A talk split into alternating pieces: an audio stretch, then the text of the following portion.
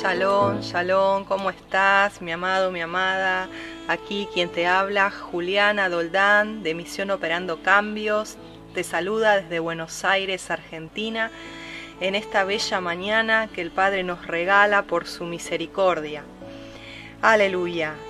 Quiero darte la bienvenida a ti que también te comunicas con nosotros por primera vez. Tú puedes buscarnos en YouTube como Misión Operando Cambios y también por medio de Facebook como Juliana Doldán y nuestra página Misión Operando Cambios. También estamos en Spotify y en Anchor. Quiero hoy comenzar el devocional desde el versículo 18 del capítulo 2 de Primera de Juan. Y vamos a hablar un poco escatológicamente del tiempo futuro. Vamos a estar hablando del anti-Mashiach, más conocido como el anticristo. Y sin más vamos a ir a la palabra, ¿qué les parece? Ustedes saben de que no tengo nada escrito, nada preparado. El Padre nos va a ir hablando, nos va a ir inspirando el Ruach y vamos a ir meditando con él. Palabra rema, palabra fresca, el maná de este día directamente desde la inspiración de su Ruach. Aleluya. Comencemos. Hijitos, ya es el último tiempo, y según vosotros oíste que la antimagía viene. Así ahora han surgido muchos antimagía. Por esto conocemos que es el último tiempo. Salieron de nosotros, pero no eran de nosotros, porque si hubieran sido de nosotros, habrían permanecido con nosotros. Pero salieron para que se manifestase que no todos son de nosotros. Pero vosotros tenéis la unción del Santo y conocéis todas las cosas. No os escribo como si ignoraseis la verdad, sino porque la conocéis, y porque ninguna mentira procede de la verdad. ¿Quién es el mentiroso, sino el que niega que Yeshua es el Mashiach? Este es el anti-Mashiach, el que niega al Padre y al Hijo. Todo aquel que niega al Hijo tampoco tiene al Padre. El que confiesa al Hijo tiene también al Padre. Lo que habéis oído desde el principio permanezca en vosotros. Si lo que habéis oído desde el principio permanece en vosotros, también vosotros permaneceréis en el Hijo y en el Padre. Y esta es la promesa que Él nos hizo, la vida eterna. Os he escrito esto sobre los que os engañan, pero la unción que vosotros recibiste de Él permanece en vosotros, y no tenéis necesidad de que nadie os enseñe, así como la unción misma os enseña todas las cosas, y es verdadera y no es mentira. Según ella os ha enseñado, permaneced en Él. Y ahora, hijitos, permaneced en Él, para que cuando se manifieste, tengamos confianza, para que en su venida no nos alejemos de Él avergonzados. Si sabéis que Él es justo, sabed también que todo el que hace justicia es nacido de Él. Tremenda porción, tremenda palabra que nos lleva a reflexionar mucho y en profundidad. Vamos a ir meditando y escudriñando párrafo por párrafo, versículo por versículo. ¿Qué les parece? En este devocional el Padre nos quiere alertar, nos quiere abrir los ojos. Y me recordaba cuando yo era cristiana y, y leía esto y yo decía, ah bueno, salieron de la iglesia porque no eran de la iglesia. Salieron de nosotros porque no eran, son apóstatas. ¿no? Y con esos lentes grecorromanos eh, y cristianos pensábamos de que los que salían de la iglesia cristiana eran los apóstatas. ¿Cómo cambia cuando el Padre nos circuncida el corazón y nos da una mente hebrea? ¿Cómo cambia cuando tenemos la visión de, y la mente del Mashiach y podemos ver desde la perspectiva hebrea las sagradas escrituras. porque lo que nos había sido velado era justamente a quién iba dirigida la escritura, en qué contexto fue escrita y en qué idioma fue escrita, por quién fue escrita también. Entonces, desde la perspectiva real, verdadera, original, está hablando Juan a los discípulos de una quejilá, de una congregación mesiánica, por así decirlo, de una congregación que era judía mesiánica, porque habían creído en Yeshua como su Mesías. Entonces, cuando la palabra aquí dice que vienen muchos que son anti-Mashiach, que se salieron de esa quejilá, de esa congregación de hebreas, que se salieron, que no permanecieron, para manifestar que no eran de nosotros. Entonces podemos ver ahora, desde la perspectiva de las sendas antiguas, desde la perspectiva mesiánica, que hay dentro de los hermanos que están cruzando, que están saliendo del cristianismo y que están entrando por las sendas antiguas a pertenecer, a ser parte de la ciudadanía de Israel, que están despertando de que son ovejitas perdidas de la casa de Israel, están entendiendo el tema de las dos casas, están comprendiendo la Torá están comenzando a guardar Shabbat, las fiestas, a restaurar los nombres. Y podemos ver muchas congregaciones. Se pueden ver muchas quejilas. Tú puedes buscar en Google, puedes buscar en Facebook, puedes buscar donde se te ocurra. Y hay muchas, muchas congregaciones. Pero dice acá la palabra que ya es el último tiempo y que han surgido anti-Mashiach, o sea que no tienen el espíritu de Yeshua HaMashiach. Parecen de nosotros, pero no son de nosotros. Parecen que son del remanente de la casa de Israel, pero no son. Y Aquí da el por qué. El por qué no son de nosotros. Dice así, versículo 23, todo aquel que niega al Hijo tampoco tiene al Padre. El que confiesa al Hijo tiene al Padre. Dice que el que niega al Padre, el que dice que Yeshua no es el Mesías, ese es anticristo, es antimagía. Y vamos a hilar más fino en este tema, que es un tema que se ve por ahí con mucha controversia, que se crean muchos debates, y es el tema de que Yeshua es Bajei, que Yeshua es Elohim, que no es solo Mesías, sino que es la palabra hecha carne de Yuhed Bajei. Está declarado en las Escrituras y todo aquel que no reconoce a Yeshua como Elohim está negando una faceta del abacadosh.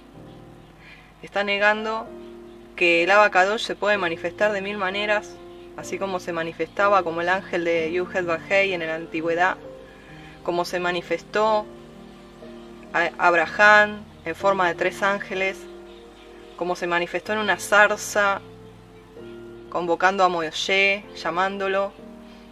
También se manifestó entregando su palabra en forma humana. Esto es revelación, hermanos. Esto no se puede razonar. No se puede razonar. Hay cosas que ese espíritu de Javín, intelectualoide y de intelectualidad, hace de que no creamos a la verdad. Porque no nos cierra, porque no es lógico, porque eh, en el razonamiento no dan las cuentas. No, todo no es analítico. Todo no es que pase por nuestra mente. Hay cosas que se pasan por la emuná. Hay cosas que serán reveladas cuando tengamos cuerpo glorificado y mente glorificada. Hay cosas que no podemos soportar ahora, porque nuestra mente está corrompida por el pecado. Somos una naturaleza caída, siendo restaurados y santificados día a día, siendo vaciados día a día de nuestra humanidad y de nuestro ego, para que Él nos llene. Pero aún hay cosas que no nos serán reveladas hasta que estemos cara a cara con Él. Dice que por ahora nosotros conocemos en parte, como a través de un espejo. Pero cuando estemos con Él vamos a verlo cara a cara y, yo particularmente le voy a hacer varias preguntas. voy a querer que me responda varias cosas. Pero sé que tengo que esperar el tiempo. Sé que ahora no me las puede decir. Pero esto de que Yeshua es la palabra hecha carne está declarado. Está declarado en varios pasajes y no voy a entrar en el tema eh, en profundidad porque estamos en el devocional, no estamos haciendo un estudio bíblico. Pero vamos a continuar. Dice el versículo 20, pero ustedes tienen la unción del santo. Y esa unción nos hace conocer todas las cosas nos hace conocer todas las cosas. Versículo 27 vuelve a hablar de la unción y dice, pero la unción que ustedes recibieron de Él permanece en ustedes y no tienen necesidad de que nadie les enseñe, porque la unción misma les enseña todas las cosas y es verdadera, es verdadera, puedes confiar. Si, ¿Cómo viene la unción? Vamos a hablar un poco de la unción. Se habló tanto de la unción, recuerdo en el año 93, 94, el furor del libro Buenos días Espíritu Santo, la unción de Benijín, la sangre, todo, todos los libritos los tenía yo, sí. Eh, y, la unción, y se tiraba los trajes, las corbatas para que se caigan los miles. Eh, yo viví eso, lo viví y, la idolatría la unción, ¿no? O sea, se, personificaba la unción. La unción y la unción y tienes que tener la unción y te paso la unción, vení que te oro, te pongo la mano. Ahora, según las escrituras, ¿cómo se obtiene la unción? ¿Qué es la unción? ¿Qué sirve para caerte de espalda? Eh, ¿Para qué sirve? Para que empieces a temblar. Cuidado con eso. No digo que, si tiembles eh, no sea de Adonai, puede ser, pero cuando hay desenfreno y todo lo que vemos por allí en algunos videos, eh, cuidado con el espíritu de Kundalini,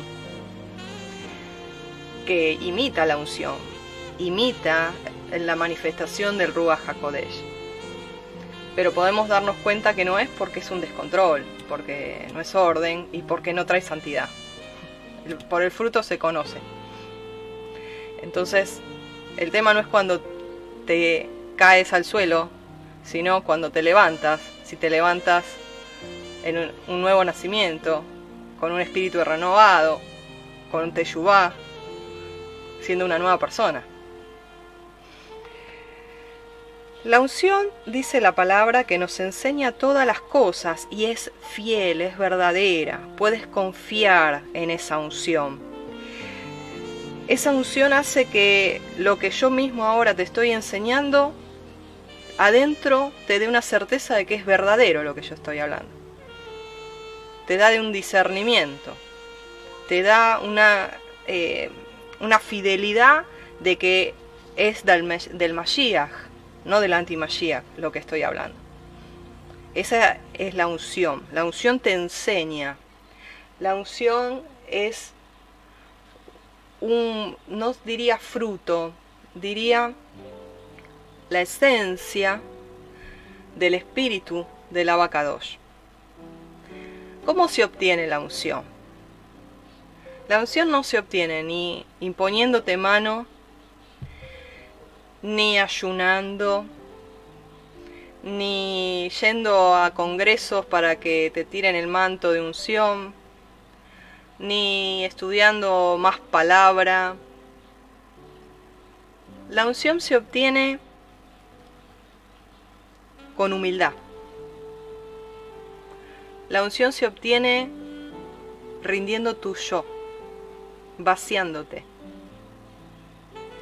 La unción se obtiene a través de las pruebas, las luchas que te moldean, que hacen perder tu vida para que la vuelvas a, ganar en unción, en santidad, de gloria en gloria, mayor peso de gloria. La unción se, obtiene a través de los quebrantamientos que has pasado en tu vida hay una unción que es personal. Hay una unción que es dentro del vaso, vamos a imaginarnos un recipiente, hay un grado de unción que es personal. Y luego hay una unción que se desborda, que es la unción para dar. Es la unción que se activa con los dones. Según tus dones, tienen que estar ungidos. La palabra unción viene de una acción que se hacía en las orejitas de las ovejitas. Que se hace. Aún se hace. La unción es un aceite especial que se le pone a las orejitas de las ovejitas y se frota en la parte interna del oído de la orejita de la ovejita y sirve para que no se le peguen los bichos. ¿Te está hablando esta mañana el padre? La unción sirve para que no se peguen los bichos, sobre todo en las orejas. Por eso el padre decía, mirá cómo oís. No hay que ser oreja de elefante. No prestes atención a palabras humanas, presta atención a, la palabra de Adonai. Nada más. Es la única que tiene valor sobre tu vida y sobre mi vida. No importa el que dirán. Y la unción es eso. Es frotar el aceite en nuestra vida es frotarnos con el Ruach HaKodesh, es tener comunión con Él, impregnarnos de su unción. Por eso muchas veces se demuestra de que nuestras manos están como con aceite, o yo he sentido particularmente después de orar de que me echaban aceite desde la cabeza eh, a los pies, ¿no? Un derramar desde la, desde la cabeza, sentía como caía eh, ese aceite. Hermoso lo que el Padre hace cuando uno tiene comunión con Él. Baruch Hashem, gloria a su nombre. Y, y esa unción es la que te enseña todas las cosas. No me quiero extender mucho, pero quiero decirte que y animarte a que lo busques más. Hay momentos que el Padre dice, stop, apaga toda la tecnología, apaga todo, quiero enseñarte, yo te quiero enseñar. Quiero tener un retiro contigo. Enciérrate en tu pieza. Quiero enseñarte yo. Particularmente quiero contarte que cuando yo vine a las raíces hebreas de la Emuná. Eh, el padre fue el que me guió, el que nos guió como familia. Y no te voy a decir de que no miraba videos, porque obviamente Él me guiaba a qué videos mirar. Él me guiaba. Y cuando yo miraba algún video por mi cuenta, el danger, danger, me, alertaba la unción. Me decía, no, no, espíritu de error, espíritu de error, no. Está en error, no es, no es la verdad, no está en verdad. Aunque había medias verdades. Pero cuando nosotros estamos en el espíritu, en comunión con el espíritu, el espíritu nos avisa.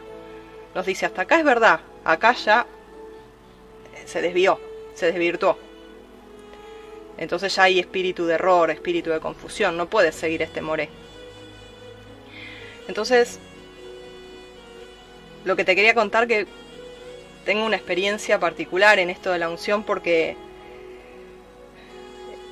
cada mañana el espíritu me despertaba y era literal, yo abría los ojos todavía estando en mi almohada y sentía su voz que me decía, hoy vamos a aprender, por ejemplo, ¿no? Hoy vamos a aprender sobre eh, las leyes dietéticas. Al otro día, Hoy vamos a aprender sobre eh, el tema eh, del Shabbat. Y él me iba diciendo los temas y él, yo prendía la computadora y él me iba guiando a qué moré mirar. Y yo tomaba nota y escribía y fue la unción la que me enseñó.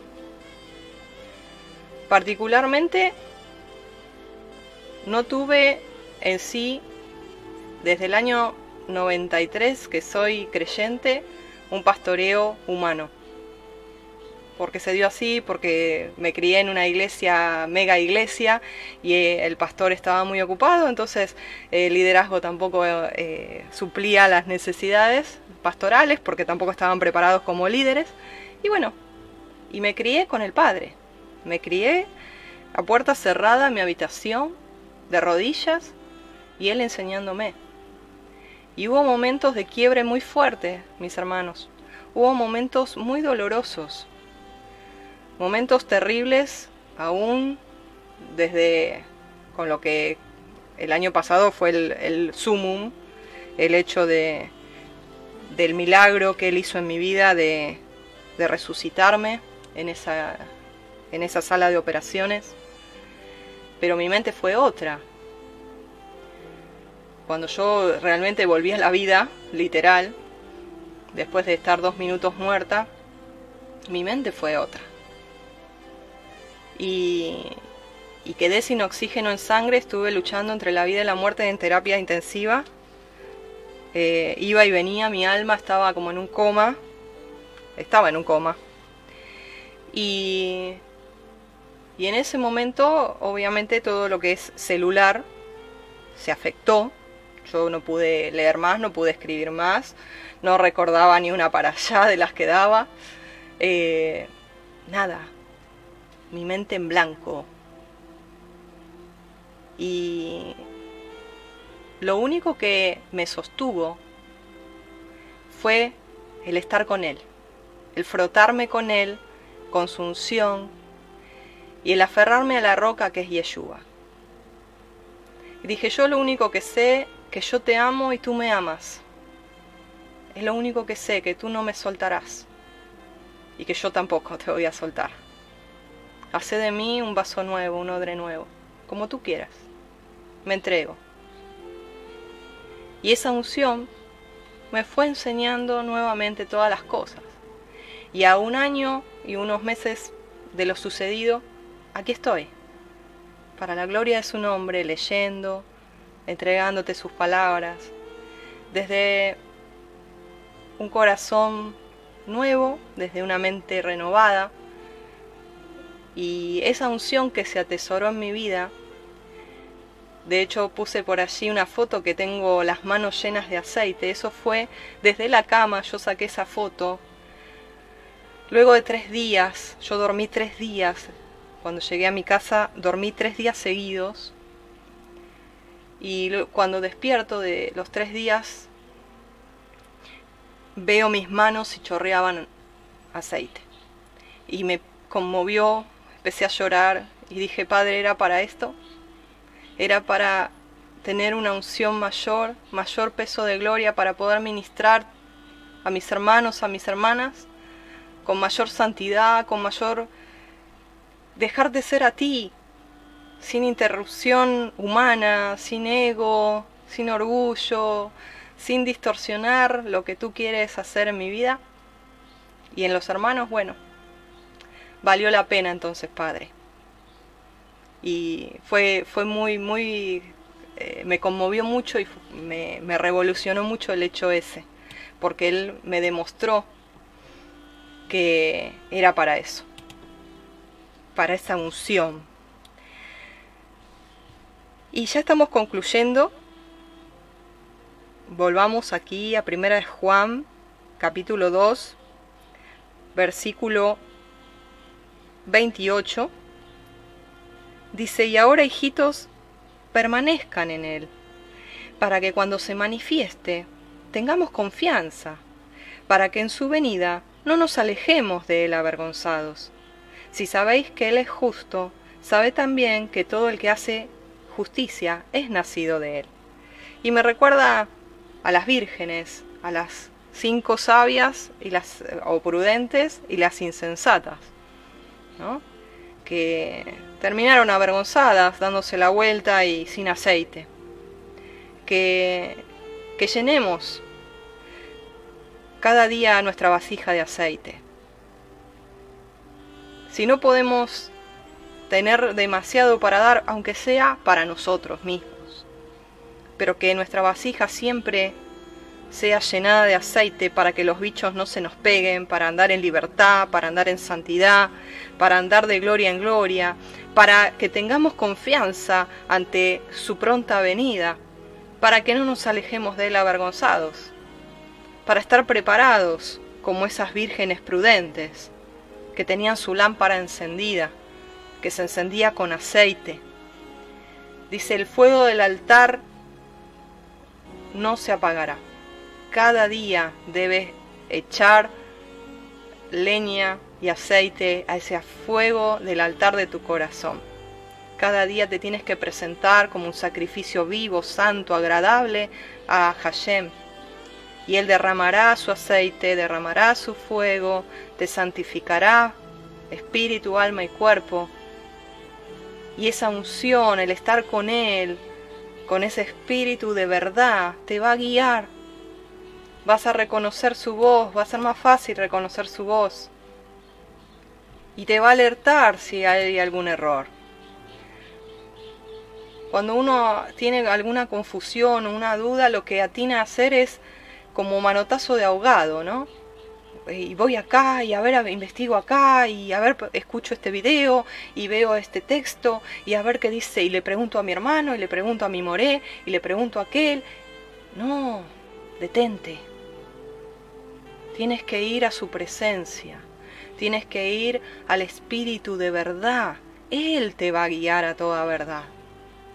Y quizá la verdad que Él te da en tu corazón es tu tesoro, porque quizá en su mayoría piensan otra cosa, pero tú tendrás ese sello de certeza de que es la Torá que se hizo viva en tu vida con a sello de fuego y que Él te habló. Y si Él te habló, no tendrás más duda, no tendrás más confusión, no tendrás más temor, no tendrás que recurrir a mil y un lugar golpeando puertas para que te den una respuesta. La respuesta está puertas adentro, en intimidad con el amado. Dice la palabra terminando, si sabéis que Él es justo, sabed también que todo el que hace justicia es nacido de Él. El que practica el pecado no es nacido. No te digo que no vas a pecar, todos pecamos. Por eso necesitamos que su sangre nos limpie cada día. Pero otra cosa es practicarlo. Él nos ha hecho justos. Justificados pues por la fe tenemos paz para con Dios por medio de Yeshua. Así que en esta mañana te animo a que puedas entrar confiadamente ante el trono de la gracia para hallar oportuno socorro y misericordia, para poder tomar de ese aceite y frotarlo en tu vida, y esa unción te va a ayudar a discernir qué espíritus son de el Mesías y qué espíritus son del anti-Mesías. Te animo, te animo que comencemos en esta mañana de esta manera, teniendo comunión con Adonai. Hasta aquí, mi hermano, mi hermana, que tengas un hermoso día. Y para aquellos que, nos escuchan y que están eh, en Retoños de Olivo, en el grupo de discipulado, todos los lunes tenemos a las 7 pm la enseñanza Hoy estaremos hablando sobre las leyes dietéticas en la clase de hoy. Va a ser también una clase abierta, así que nos puedes buscar en Facebook como Juliana Doldán y como Misión Operando Cambios. Te bendigo, te amo en el Adón y hasta el próximo devocional diario. Shalom, bendiciones.